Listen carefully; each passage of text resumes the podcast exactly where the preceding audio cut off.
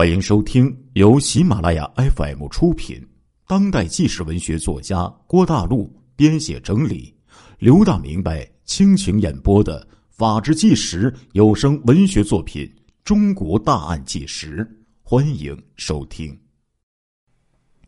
有一位歌唱家，嗓门很美，可是他长得很难看，再加上嘴边抹得猪血一般的口红。仿佛要吃人一样。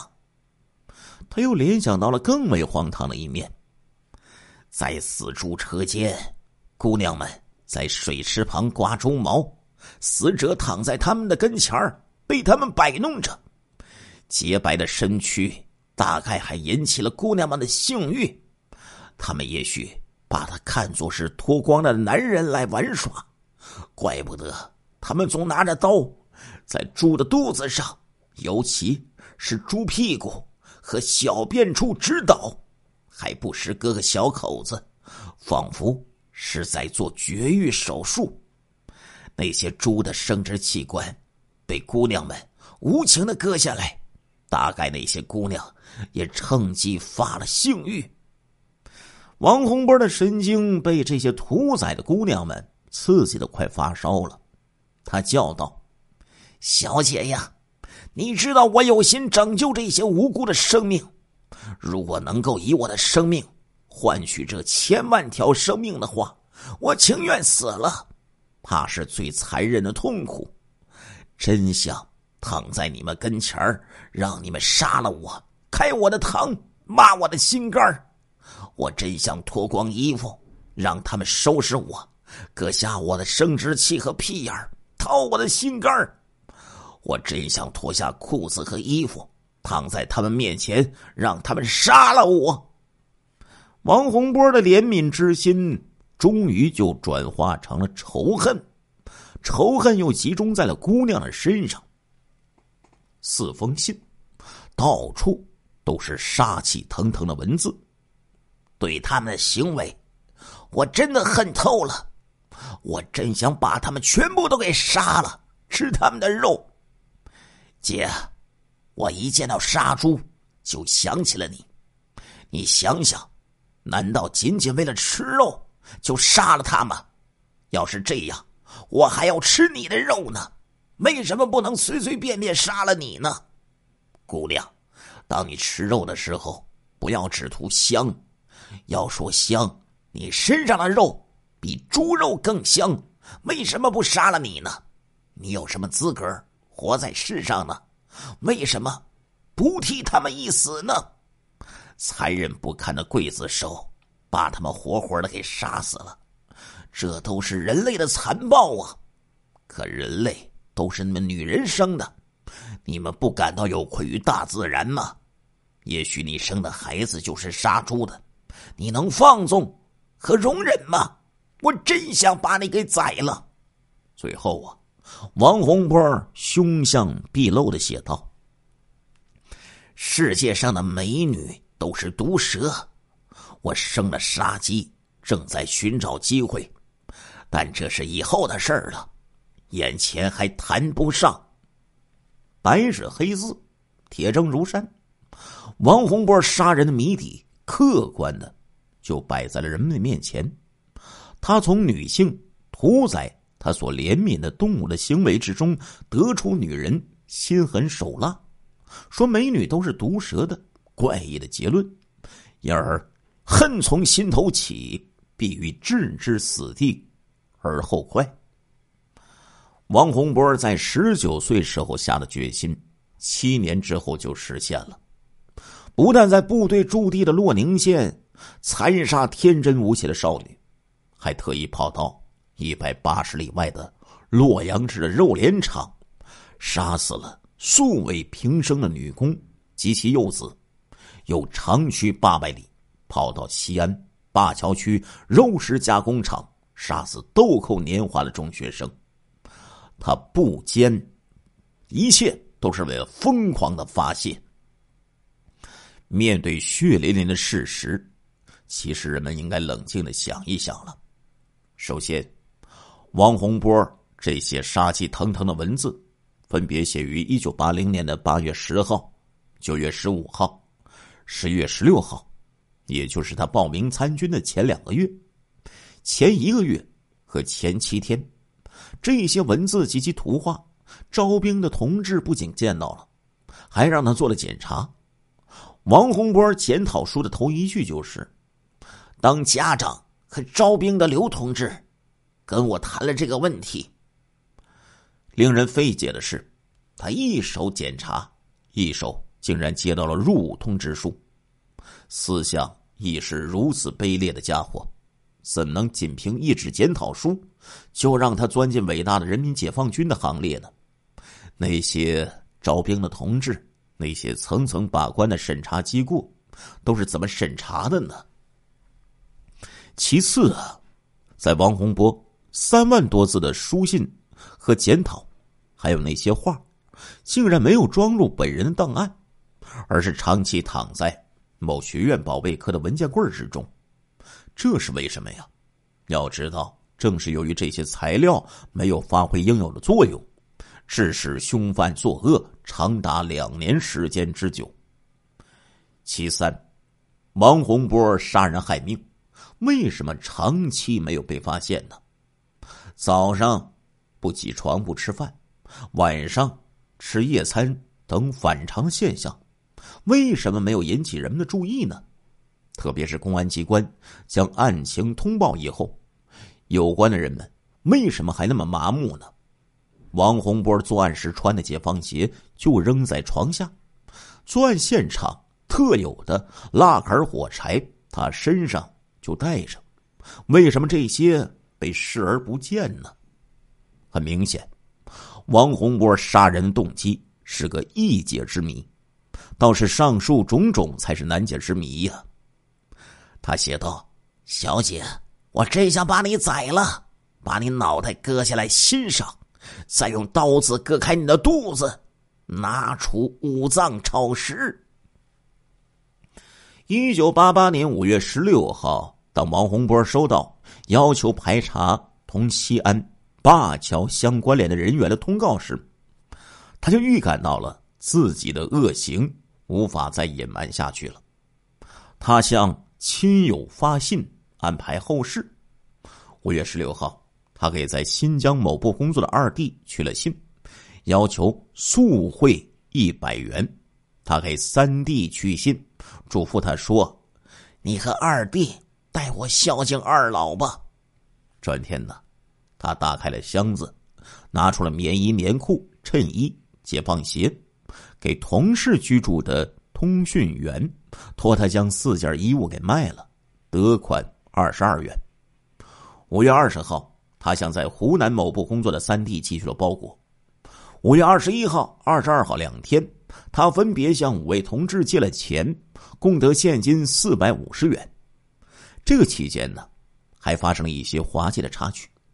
他向一位女同志借钱，这位女同志啊，忧心忡忡的就说：“洛宁乱得很，犯罪分子光杀女的。”王洪波一听，狡猾的一笑说：“不要紧，再杀也杀不到咱们部队里来。”他对另一名战士说：“洛宁这个案件，县公安局破不了，市公安局也是白费劲儿。”要让我破，用不了半个月。他向另一位同志借了一百元钱，专门交代说：“月底发工资，你把我的工资领了就是了。”五月二十一号，王洪波向领导请假，声称二弟旅行结婚到洛阳，他要去见一见面转一转。领导就批准了他五天的假期。五月二十二号是个星期天营区的同志们有的休息，有的外出游玩，院子里很静。王洪波毫无顾忌的就将一大堆书报给焚烧了。下午四点，那位替他变卖衣物的通讯员用自行车将他送到了洛宁汽车站。跳上直达洛阳的长途汽车之前呢，他还忘不了给那位借给他钱的女性打电话呢。说了一些云天雾地的告别词，说呀：“你不要太相信一个人，把世界看得太好了。我已经老了，不行了，不像你们，是祖国的花朵。凡此种种，有的稍作伪装，有的毫无掩饰。遗憾的是，这些呀都没有引起有关人士的警觉，让他在众目睽睽之下就逃走了。五月二十三号的夜里，王洪波在洛阳找到曾经给他介绍对象的人，请他呀将那位女工写给他的情书退还原主。介绍人大惑不解呀，这是为啥呀？我不干。王洪波说：“要不退，我当着你的面烧了，将来你给我做个证明。”介绍人就说了：“你太绝情了，难道一封也不留吗？”王洪波挑出了一封信，塞进了一袋，将其余的信付之一炬。他向介绍人借了一辆自行车，急匆匆的说：“我得赶紧走，得去车站接人。”介绍人就问了：“接谁呀？”王洪波回答说：“去接和我命运相同的人。我们在洛阳玩几天，就一起上西天去了。”他摇头叹息说：“我这一辈子就是大光棍的命，我在人间找不到爱人，我得到阴间去找。”他望着。表情惊讶的介绍人，又点了点头说：“这是咱俩最后一次见面了，以后你会听到我失踪的消息。”他跨上自行车，又跳了下来，朝着介绍人说了最后三个字：“永别了。”然后登车而去。如此露骨的言行，介绍人听了，除了惊愕。也没有引起警觉，没有主动的告诉旁人。直到二十三天之后，六月十六号，公安人员找到他，他这才如梦初醒。哎呀，老刘想说呀，善良的人们呐，你们这个纯洁的脑海里是否少了一点什么呀？可笑的是啊，五月底呢，这个杀人狂魔竟然出现在中岳嵩山，出现在。少林寺，干嘛呀？他要求出家，军人当和尚，岂有此理呀？他遭到了理所当然拒绝。整个六月再也没有他的消息了，王洪波就此失踪了。此时，王洪波已经成了铁定的重大嫌疑人，警方发布了全国通缉令，捉拿他。王洪波逃跑最大的可能性啊，一是跑往西安。因为他的父母家住在西安的二炮工程学院，父亲是学院的教授，母亲呢是灞桥区某中学的老师。二是跑往东北老家黑龙江省木兰县，从小呢他就在那里长大。果真呢，一个月后，黑龙江省木兰县就发现了他的踪迹。七月四号凌晨二点三十分。他故伎重演，窜入县城第三中学教师的宿舍。当时屋子里呀睡着姐弟两人。王洪波将年仅十七岁的姐姐给杀死，又把那个十六岁的弟弟刺成重伤，逃之夭夭。木兰是他的故土，紧靠松花江，他喝着松花江水长大。走出家门，走向大西北，走向中原。匆匆转了一圈，他又回来了。人民用汗水换来的劳动果实，把他喂养成人。老师、同学、首长、战友，无私的用心血浇灌着这个无耻之躯，希望他有所作为，报效祖国。但是，他却成了一头吃人的野兽，一个喝血的魔鬼，用兽和血腥。回报着生育和培养他的这块土地和人民，把痛苦和耻辱留在他的魔手所到之处。在这片辽阔的国土上，他流窜了整整四十天，前行千万里，他已经无法找到自己的立足之地了。无情的天网早就已经撒开了，正在收缩。